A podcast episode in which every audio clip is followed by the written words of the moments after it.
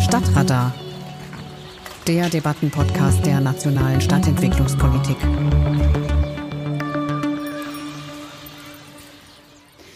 Herzlich willkommen zur zweiten Stadtradar-Ausgabe. Ich bin Marietta Schwarz und zusammen mit meinen beiden Gästen möchte ich heute diskutieren über die gerechte Stadt, wie sie in der neuen Leipzig-Charta als Ziel festgeschrieben worden ist, die gerechte Stadt als eine von drei Säulen für eine gemeinwohlorientierte und nachhaltige Stadtentwicklung.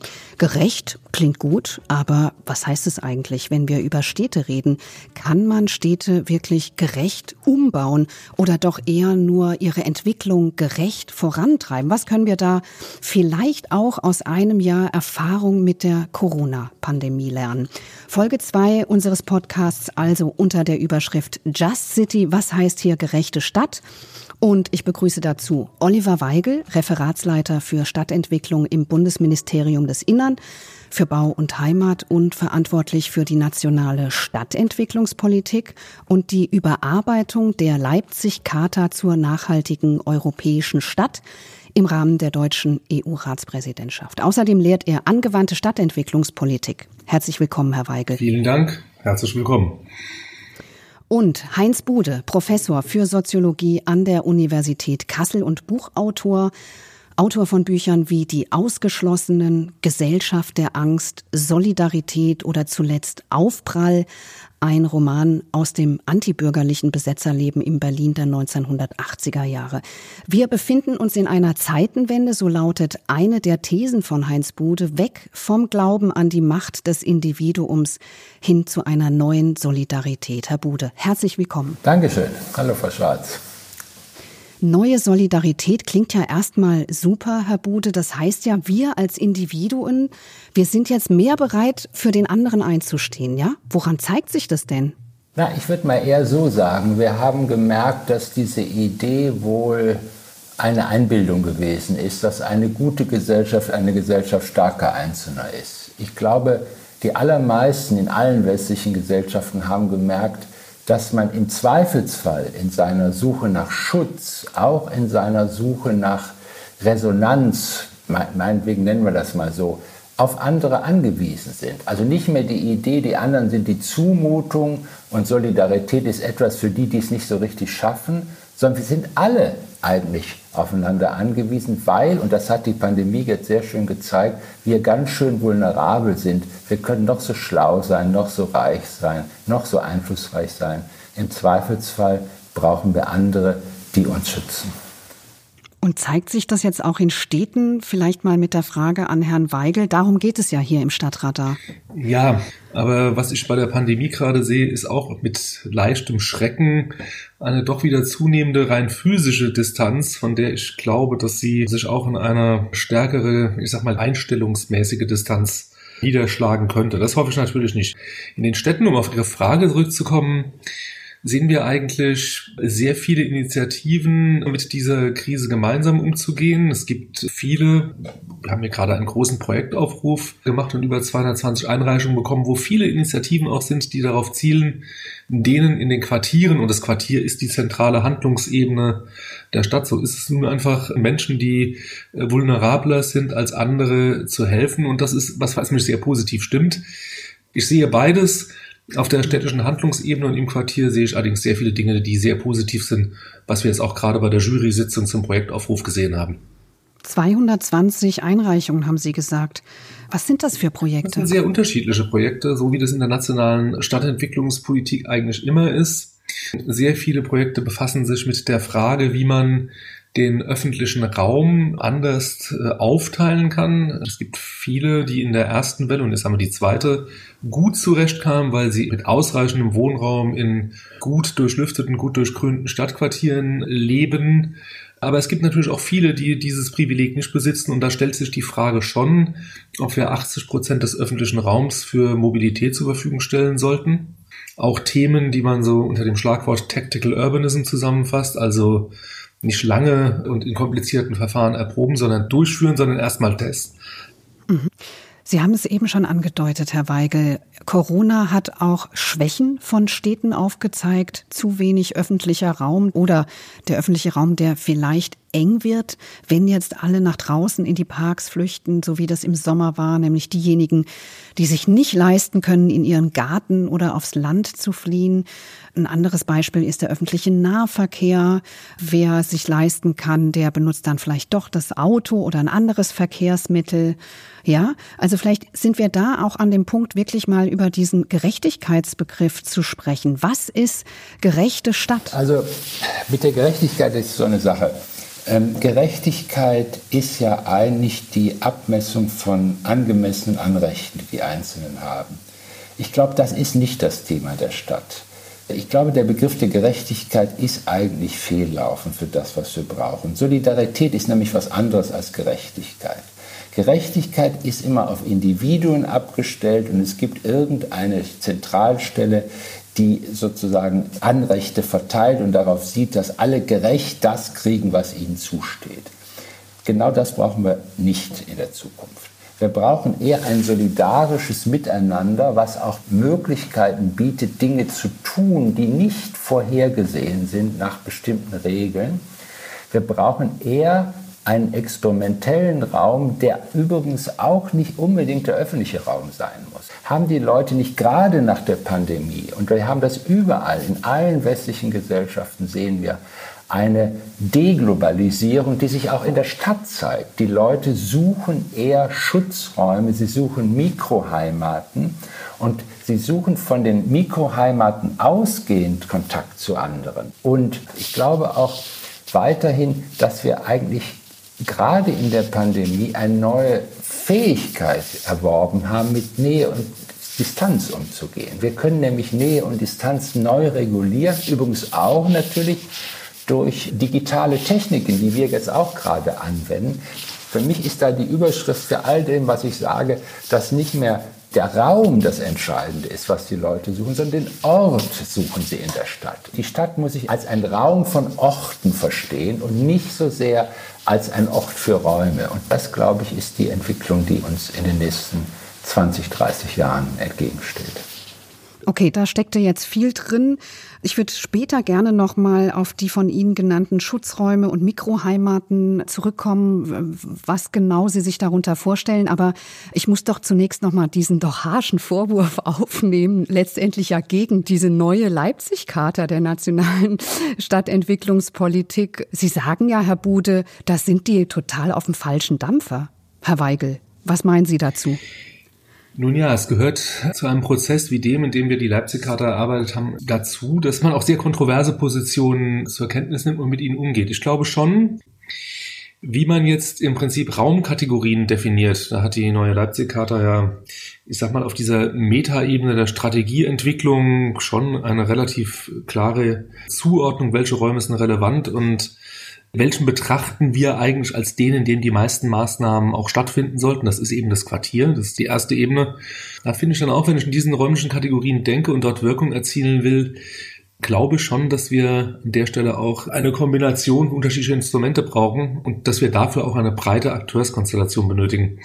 Ich glaube, da gibt es sehr viele unterschiedliche Ebenen und da glaube ich auch, Herr Bude, dass wir uns tatsächlich auch vielleicht von dem klassischen Begriff des öffentlichen Raums zum Teil lösen müssen aber der ist natürlich, das muss man auch sagen, die Ebene, auf der es vielleicht am einfachsten ist, Maßnahmen zu konzipieren und auch umzusetzen.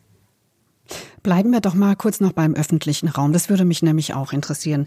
Wenn Sie, Herr Bude, von Schutzräumen und Mikroheimaten sprechen, sprechen Sie dann vom öffentlichen Raum oder vom privaten Raum oder sind das eh Kategorien, die wir überkommen müssen? Genauso ist es. Und das ist die Erfahrung, die ich jedenfalls jetzt bei der Pandemie gemacht habe und übersehen konnte.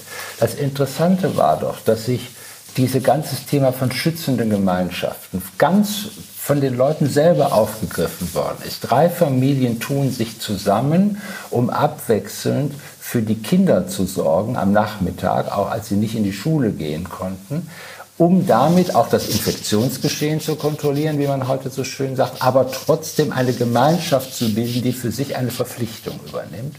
und dann als solch eine Gemeinschaft in diesen drei Familien zusammen jetzt in einen Park geht und versucht da quasi auch dafür Sorge zu tragen, dass die Kinder mal ein bisschen Luft mitkriegen und ein bisschen spielen können. Aber auch immer wieder unter der Idee, wir müssen Obacht geben, wir müssen achtsam miteinander umgehen, was ich sehr beeindruckend fand. Und damit plötzlich ihren privaten Raum in einem Prozess übergehen lassen, in einen öffentlichen Raum, in dem man den Park zu einem Element des Schutzraums dieser Gemeinschaft, dieser drei Familien zu bilden. Und genau diese Prozesse interessieren mich.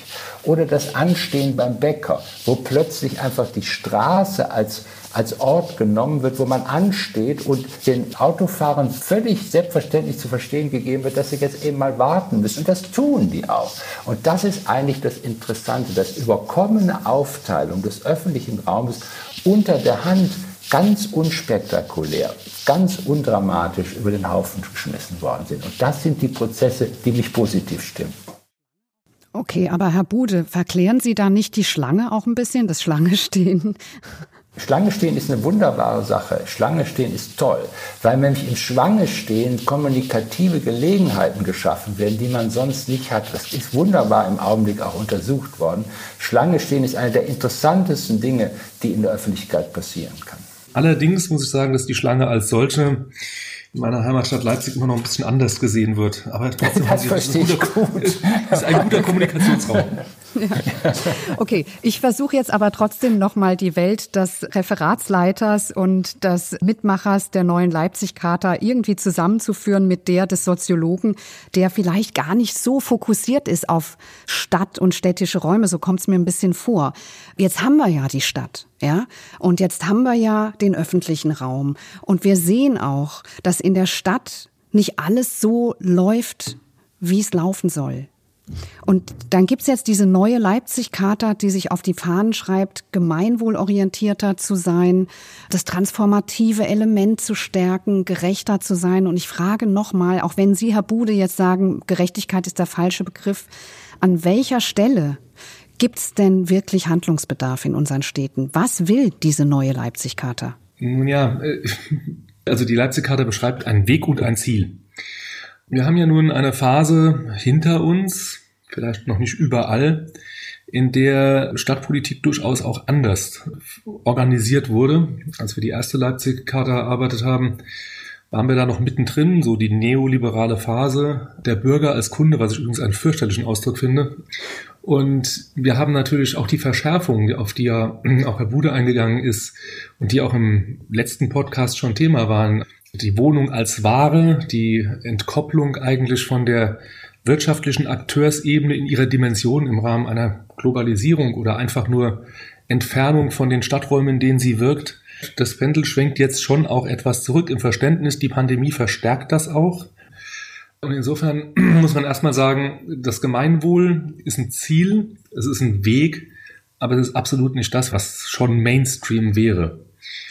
Was diese transformative Kraft betrifft, ich meine, das liegt ja sozusagen in der DNS unserer Städte schon seit Ewigkeiten. Ja. Alle gesellschaftlichen Herausforderungen wurden in unseren Städten bewältigt und das ist auch heute so, oder sie wurden eben nicht bewältigt. Und insofern versuchen wir einfach einen Weg vorzugeben, der beschreibt, was notwendig ist, um eine, Herr Bude, ich sage es mal trotzdem, gerechtere Stadt zu schaffen.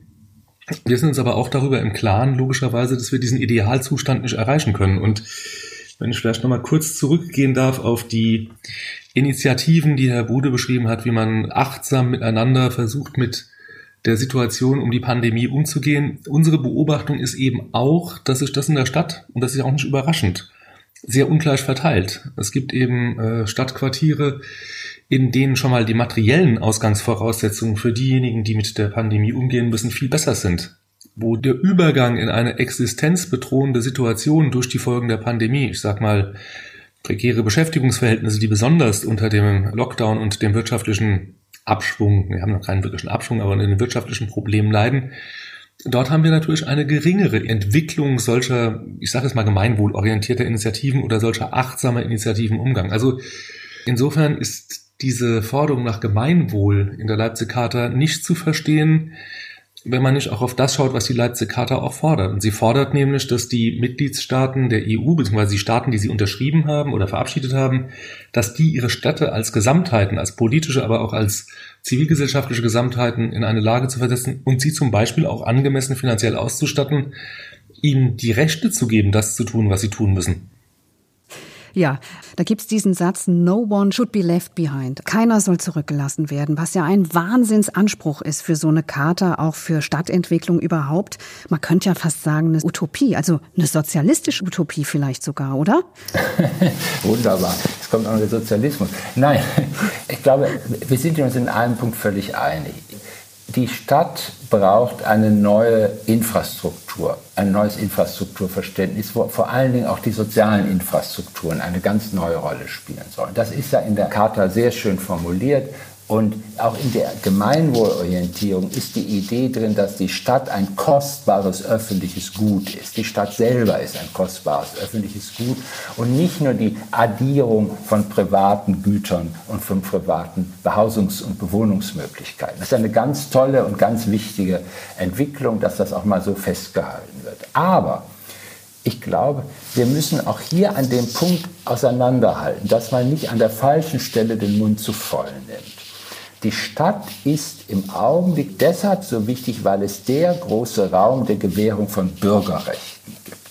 Und Bürgerrechte heißt nicht, dass die Stadt ein Raum ist, wo alle irgendwie gleich werden und dass wir eine Art neue sozialistische Utopie für die Stadt hätten. Das hielt ich für völlig falsch. Richtig vielmehr ist, dass wir eine Stärkung der bürgerrechtlichen Tradition im städtischen Verständnis brauchen. Und Bürgerrechte heißt, dass Leute aus unterschiedlicher Lage die gleichen Zugangsmöglichkeiten zu öffentlichen Gütern haben, was die medizinische Versorgung, was äh, Zugang zu guter Bildung bedeutet, was den Zugang zu guter frühkindlicher Erziehung bedeutet und frühkindlicher Begleitung bedeutet.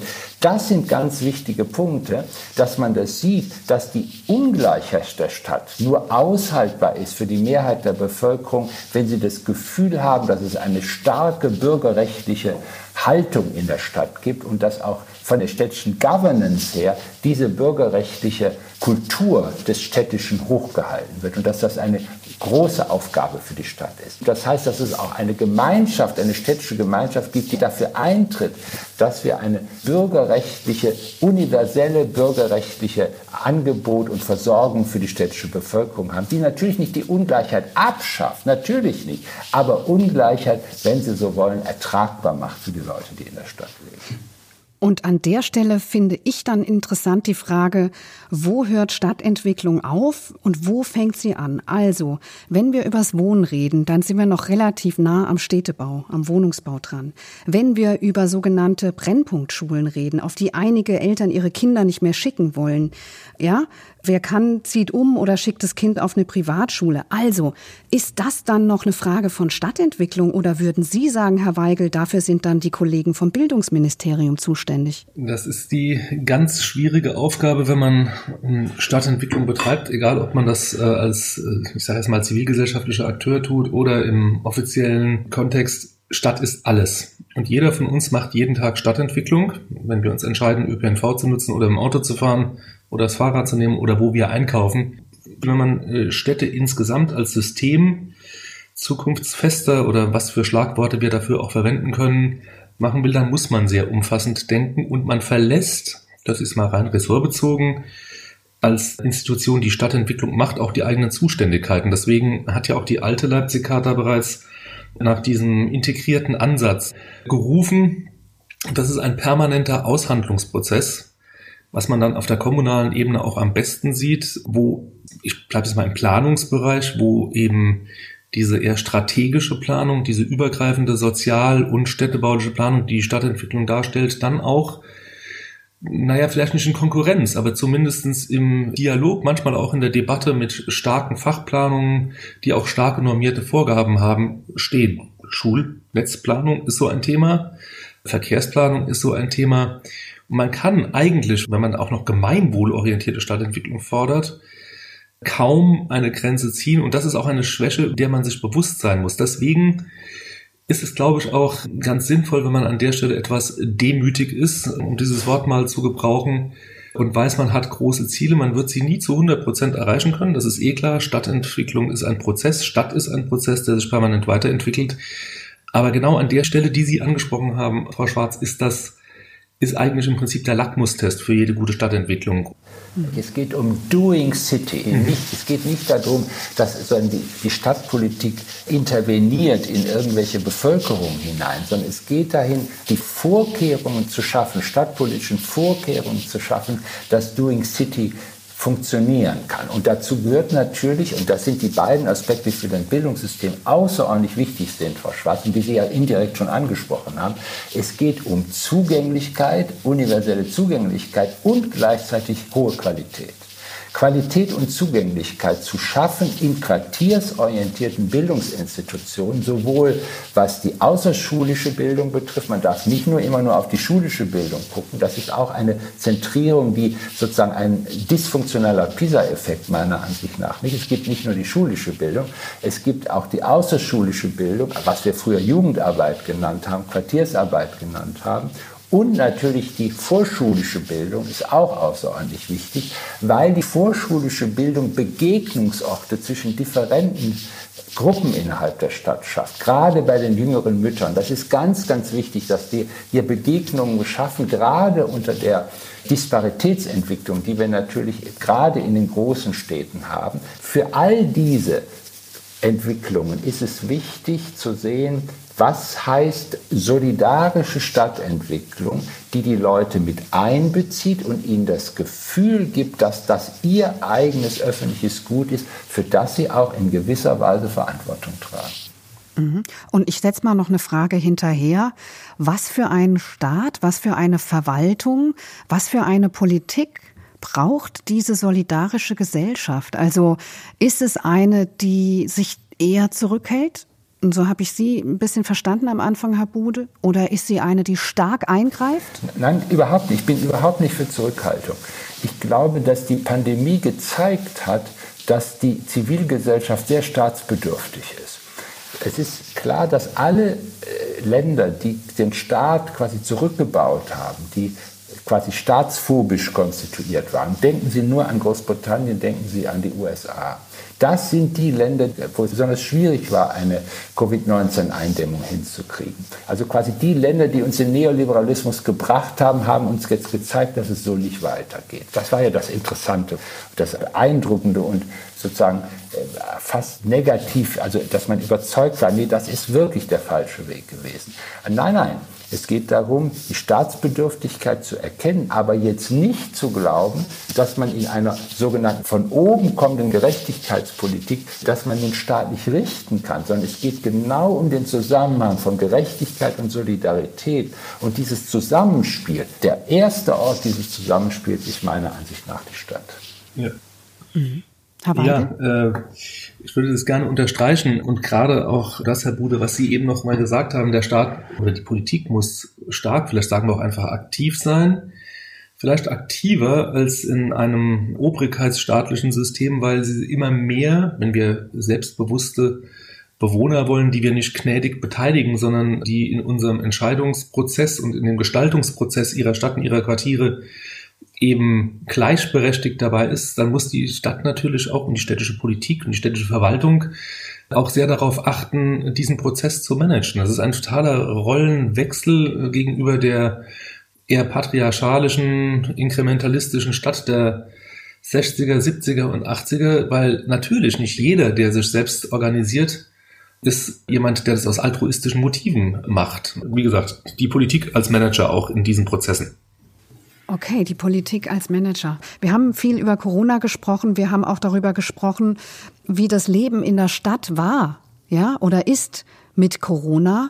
Jetzt frage ich noch mal zum Schluss, was nehmen wir denn da mit? Was sind denn jetzt die Orte oder die Räume, die wir uns genauer anschauen können oder anders gefragt, Gibt es da neue Erkenntnisse über Potenziale vielleicht auch von Orten, von Räumen, an die wir gar nicht gedacht haben? Also wo in der Stadt würden Sie, Herr Weigel und Sie, Herr Bude, ansetzen, wenn Sie jetzt freien Spielraum hätten? Also ich finde, was sich jetzt gezeigt, dass es eine neue Kooptierung von Relevanzen ergibt. Also medizinische Versorgung, Bildungsversorgung ist wichtig und offenbar auch die Neuorganisierung von privater Mobilität ist wichtig. Und das ist ja ganz interessant, wenn man Bildung, Mobilität und Gesundheit neu zusammenfügen kann, was man vor allen Dingen für die ländlichen Räume in den letzten 10, 20 Jahren getan hat. Ich habe den Eindruck, dass es auch sinnvoll sein kann, diese Entwicklung für die städtischen Räume wieder zu entwickeln, wie ja überhaupt wir in eine Welt übergehen, wo der Zusammenhang von Stadt und Land, der in Deutschland sowieso schon immer ganz anders war als etwa in Frankreich oder Großbritannien, dass das sehr viel mehr ineinander übergeht. Und das sind die Entwicklungen, die mich geradezu ermutigen, auf die nächsten 30 Jahre relativ positiv zu sehen, weil ich denke, es wird neue Impulse des urbanen Lebens in den nächsten 30 Jahren in dieser Hinsicht geben. Okay, Herr Weigel, wo sehen Sie die spannenden Entwicklungen in der Stadt? Für mich ist es tatsächlich der Straßenraum, das habe ich vorhin ja auch schon gesagt. Ich finde es einen schwierigen Zustand, dass wir 80 Prozent unserer oder 70 Prozent, 60 Prozent unserer öffentlichen Räume für eine, im Wesentlichen eine Mobilitätsform vorsehen, nämlich dem motorisierten, egal ob es elektrisch oder mit Verbrennern in, äh, Individualverkehr, der von inzwischen gerade in den großen Städten von einer Minderheit der Stadtbevölkerung genutzt wird. Und ich finde, das hat sich auch sehr deutlich gezeigt. Ich nehme mal ein ganz banales Beispiel. Das hat jetzt nicht unbedingt was mit Gemeinwohl zu tun, aber ich bin sehr viel in München, einer Stadt, die enorme, wie man ja weiß, Wohnungs- und auch Bodenpreise hat. Wenn ich in München aber ein Auto habe, dann kann ich ungefähr 15 Quadratmeter Fläche, ich nehme mal an, so viel hat ein Parkplatz, vielleicht ist auch etwas weniger, kann ich nicht genau sagen, für 90 Euro im Jahr mieten, indem ich mir einen Anwohnerparkausweis hole. Mhm. Da steht dann das Auto zusammen mit allen anderen ungefähr 23,5 Stunden am Tag und dafür halten wir 80 Prozent der Fläche bereit. Was ist in München passiert? Man hat relativ schnell auch als Teil des Tactical Urbanism einen Teil der Parkflächen an die Gastronomie gegeben. Das kennen wir ja auch von vorher schon. Die damit im Sommer, als wir ja noch alle dachten, dass es mit Corona vielleicht doch irgendwie klimpflich abgeht, einen erheblichen Teil oder einen guten Teil zumindest ihrer Umsatzverluste ausgleichen konnte. Die Straße wurde anders in Wert gesetzt, auch wenn es privatwirtschaftlich ist. Sie wurde aber sozial auch anders genutzt. Und ich glaube, daran müssen wir tatsächlich weiterarbeiten. Das ist jetzt nicht besonders visionär und nicht besonders kühn.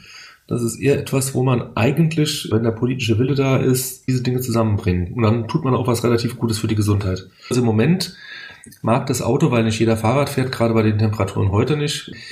Im Moment mag das ein Widerstand sein, aber das ist auch eine wichtige Aufgabe von Stadtentwicklungspolitik, Ziele vor Augen zu haben. Diese Ziele liegen anders als in vielen anderen politischen Bereichen nicht in der Reichweite von oder haben keine Reichweite von drei oder vier Jahren. Das sind zehn, 15 oder auch mehr Jahre. Aber ich glaube schon, dass wir in einer mittelfristigen Perspektive da sehr viel weiterkommen. Okay. Viele Fazits kann ich aus dieser Podcast-Ausgabe ziehen. Also, Fazit. Stadt hört nicht an der Wohnungstür auf. Das nehme ich aus dieser Podcast-Ausgabe mit. Fazit zwei Eigene Handlungsspielräume erkennen, aber vom Staat, von der Politik nicht allein gelassen werden.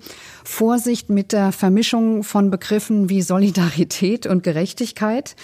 Das wäre das, was ich mitnehme. Vielen Dank. Das war Stadtradar, der Debattenpodcast der nationalen Stadtentwicklungspolitik. Folge 2 mit Oliver Weigel, Referatsleiter für Stadtentwicklung im Bundesministerium des Innern für Bau und Heimat und verantwortlich für die nationale Stadtentwicklungspolitik und die Überarbeitung der Leipzig-Charta zur nachhaltigen europäischen Stadt sowie Heinz Bude, Soziologe, Hochschullehrer und Buchautor. Weitere Informationen unter machtstadtgemeinsam.de und Ihnen beiden herzlichen Dank fürs Mitmachen. Tschüss, Herr Bude und tschüss, tschüss. Herr Weigel. Vielen Dank, Frau Schwarz. Vielen Dank, Frau Schwarz. Vielen Dank, Herr Bude.